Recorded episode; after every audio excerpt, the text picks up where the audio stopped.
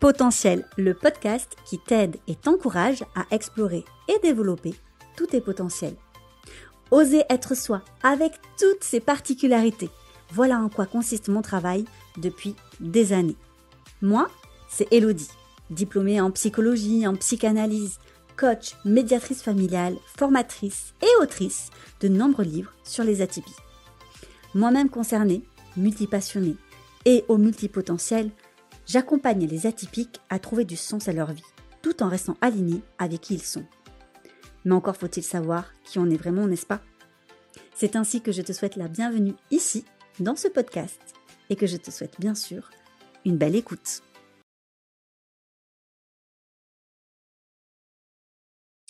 Et bonjour à tous et à toutes On se retrouve donc, eh bien, comme tous les lundis, pour ce nouvel épisode de podcast. Rappelez-vous, la semaine prochaine, j'ai commencé à vous parler du couple. Je vous avais expliqué deux points essentiels qui, à mon sens, parce que par effectivement expérience euh, professionnelle avant tout, mais aussi personnelle, bien sûr, depuis de nombreuses années où j'accompagne des couples atypiques et vous allez retrouver encore une fois beaucoup d'informations dans mon livre Je t'aime un peu beaucoup hypersensiblement aux éditions Solar qui est sorti il y a quelques années.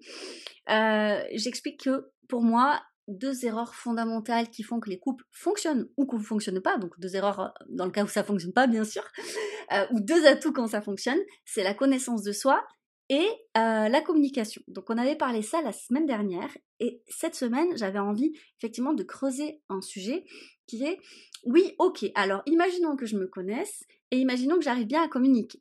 Donc maintenant ça marche pas. Donc il y a plein de possibilités que ça ne fonctionne pas, euh, bien évidemment, parce que on évolue énormément et très très vite chez les atypiques. On a ce besoin d'évolution. Je crois qu'il y a même peut-être une crainte chez beaucoup de stagnation. Et je vais pas leur jeter la pierre parce que personnellement j'en fais partie. Je ne supporte pas stagner dans quelque chose. Alors après, parfois, bien sûr, ça m'arrive, ça fait partie de la vie. Et puis, il y a certains sujets où je m'en fiche, ou même je m'en rends pas compte, parce que des fois, on stagne dans certains sujets et on s'en rend pas compte. Et c'est pas un problème. Par contre, ça peut être très frustrant lorsqu'on veut évoluer dans un domaine et que ça ne fonctionne pas ou pas assez vite. Ça aussi.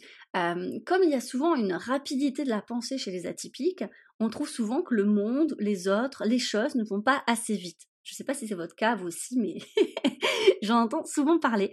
Et ça, ça génère une grande frustration.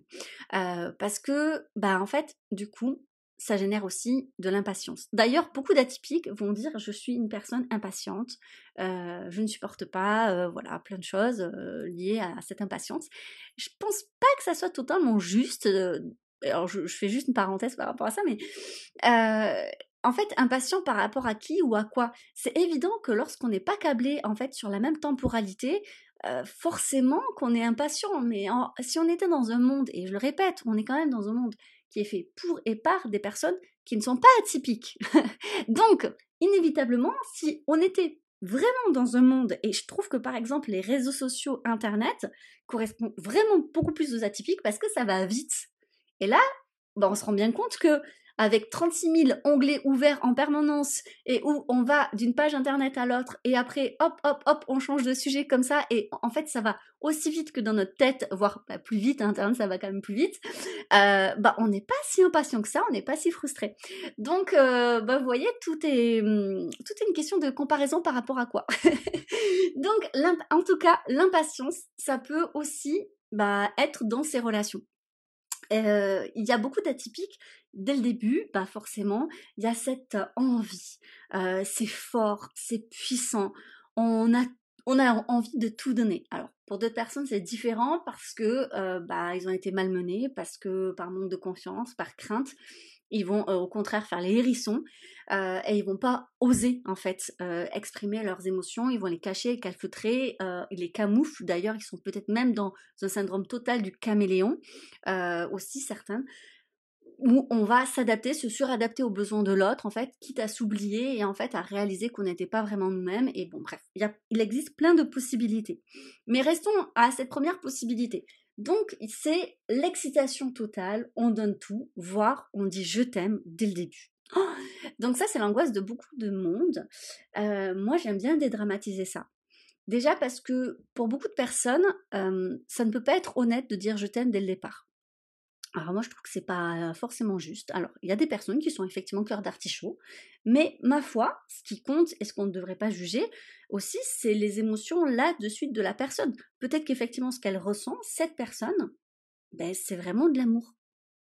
Et comme elle a en capacité de le ressentir, qu'elle est connectée à ses sensations physiques, à, ses émotions, et qu'elle est en capacité de communiquer dessus parce qu'elle sait mettre des mots sur ses émotions parce que justement, eh bien, elle vit pleinement son hypersensibilité, mais pourquoi elle le garderait pour elle? En fait, euh, moi j'ai fait partie de ces personnes qui ont pu dire je t'aime très facilement parce que je savais, j'étais sûre de moi, et en fait je voyais pas l'intérêt de cacher mes sentiments. Euh, je me disais que peut-être ils seraient pas effectivement euh, les mêmes chez mon partenaire. Et d'ailleurs, hein, mon mari, ça fait déjà 14 ans qu'on est ensemble, et je lui ai dit je t'aime très facilement au départ. Je savais que ça allait être un peu particulier pour lui, mais moi j'étais sûre de moi euh, et c'était ok pour moi. Et je savais aussi par contre que possiblement il ne pourrait pas me le dire aussitôt. Mais c'est parce que l'autre ne peut pas le dire aussitôt qu'on peut doit s'empêcher nous-mêmes de le dire. Donc ça c'est à vous de voir et de jauger. Mais ce que je veux dire c'est qu'il y a quand même euh, cette puissance dès le départ. Et par contre, il y a une sorte de glissement parfois parce que on va aller, et là on touche sur la dépendance affective, sur tout ce qui est fusion.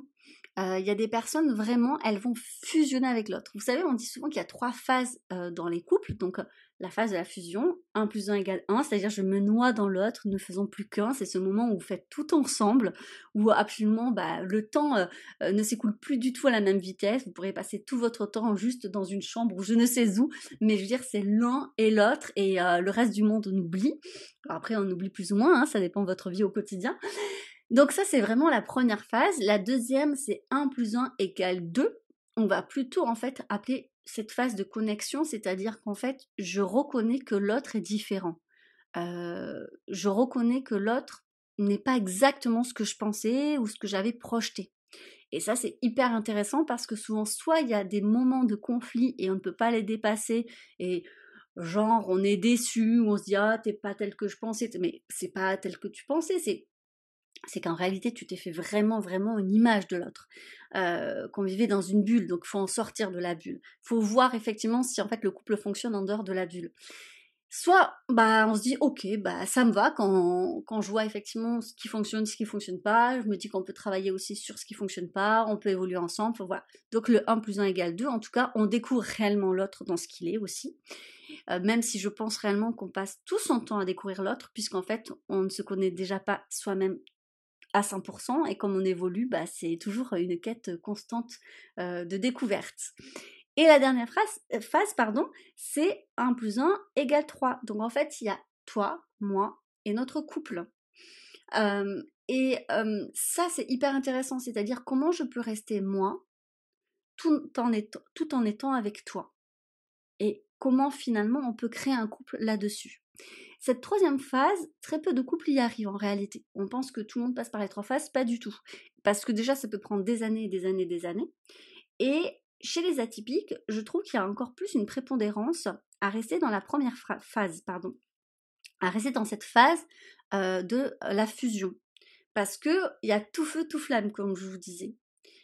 Et puis après, c'est se dire, bah, je suis déçue, ça retombe. Donc, ils vont aller rechercher, en fait, ce pic de dopamine, d'excitation, en fait, de fusion ailleurs. Donc, ils vont passer de première phase en première phase en changeant de partenaire. Et ça, bah, ça peut être aussi destructeur, que ce soit bah, pour les autres qui se sont engagés et qui auraient espéré plus, euh, mais aussi pour soi, parce qu'à un moment donné, en fait, on se dit ah ben voilà, ça marchera jamais, le couple c'est pas fait pour moi, ça sert à rien, ça, enfin, non, c'est parce que derrière, soit, et on en revient avec l'épisode précédent dont je parlais, soit, eh bien, vous connaissez pas assez pour aller vers des partenaires dès le départ qui vous conviennent, parce que forcément c'est un investissement euh, faire la rencontre de quelqu'un, voir si ça convient, on tente, on tente pas dans les premiers temps. Mais il y a aussi, euh, si on se connaît pas, bah, si on n'a pas envie de rester seul, hein, on va forcément se dire, allez, je tente le tout malgré, malgré que je le sente pas. Mais pourquoi ça? Tout simplement parce que vous avez peur d'être seul. Et je le juge pas, hein, je le comprends hein, totalement, bien sûr. Hein. Mais c'est ce qui fait qu'à un moment donné, arrive à la deuxième phase, ça fonctionnera pas. Et que la déception sera encore plus grande parce que vous aurez investi encore plus de temps et d'énergie dans une relation qui, dès le départ, en fait, était vouée à l'échec. Donc ça, c'est hyper important de garder en tête que cette première phase, elle est géniale, faut l'apprécier, mais c'est pas celle-ci qui fera si oui ou non votre couple va durer. Ça sera à partir de la deuxième, voire de la troisième phase. Et je rajouterai une autre phase parce que je pense qu'elle est hyper importante chez les atypiques. Lorsqu'on va évoluer, que la vie va prendre eh bien, encore un peu plus d'ampleur. Euh, soit parce que bah, vous avez décidé de faire des enfants, soit parce que vous avez des projets, bref, il n'y a pas besoin d'avoir des enfants pour ça, mais euh, parce qu'on grandit, on évolue, et chez les atypiques, c'est encore plus fort, c'est encore plus puissant. C'est-à-dire qu'on a des phases d'évolution extrêmement puissantes et intenses, au point où on a envie de tout remettre en question. C'est-à-dire qu'on pourrait vraiment se dire, allez, je quitte tout, je vais à l'autre bout du monde, je sais pas. Enfin, il y a vraiment ce côté-là, et forcément, il y a la remise en question du couple. Et ça, on n'en parle pas assez de se dire, mais et si je remettais tout mon couple en question? Et c'est flippant parce qu'en plus, imaginons que vous êtes voilà marié avec des enfants, bah vous n'avez pas spécialement envie d'eux, donc vous refusez l'idée d'y penser parce que vous n'avez pas envie de tout foutre en l'air.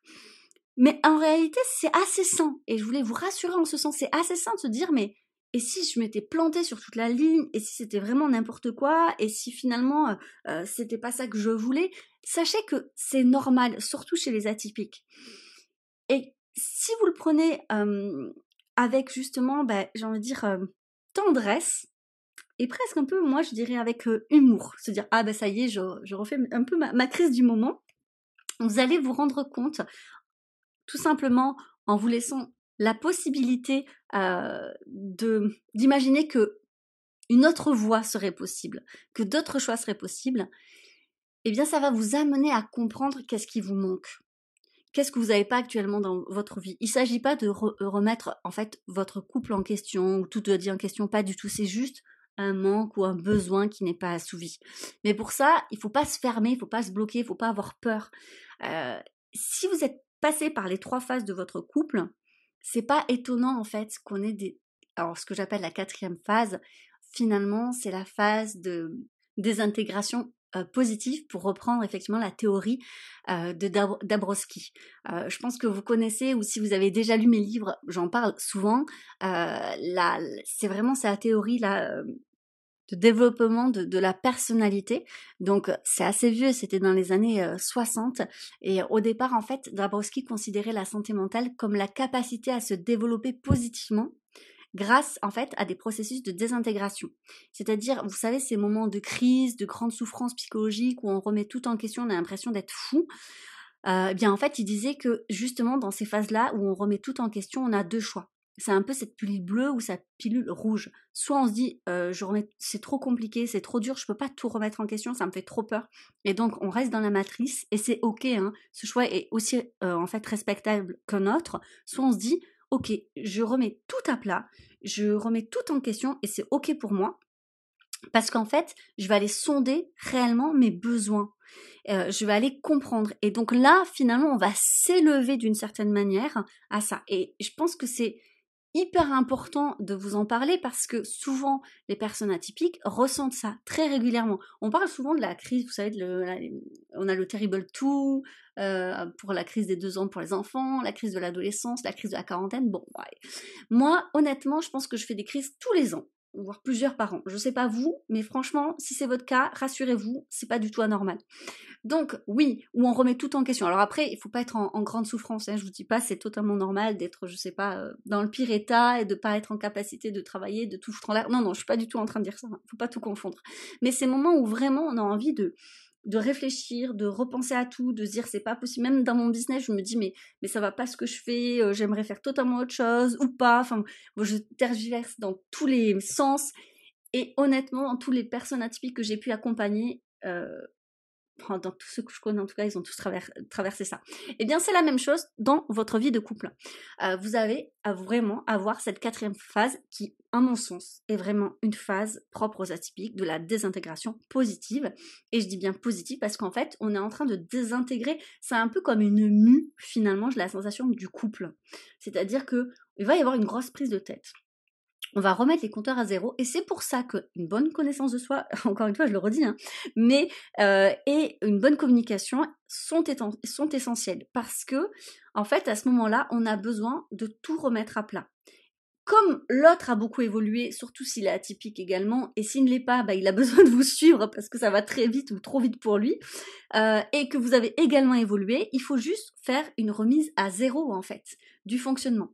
En fait, c'est ça que j'aime bien. Euh, après, ça peut être aussi effectivement trop énergivore à certaines périodes de la vie, je l'entends très, très c'est normal, mais il faut vraiment se dire que l'équilibre d'un couple ou de n'importe quelle relation, c'est quelque chose en fait qui n'est absolument pas intemporel. C'est-à-dire que trouver l'équilibre, c'est aller de déséquilibre en déséquilibre. C'est comme un funambule. Il va de déséquilibre en déséquilibre pour trouver son équilibre. C'est exactement ça la désintégration positive. C'est-à-dire qu'en fait, c'est vos déséquilibres dans le couple qui va vous pousser sans cesse à trouver un nouvel équilibre.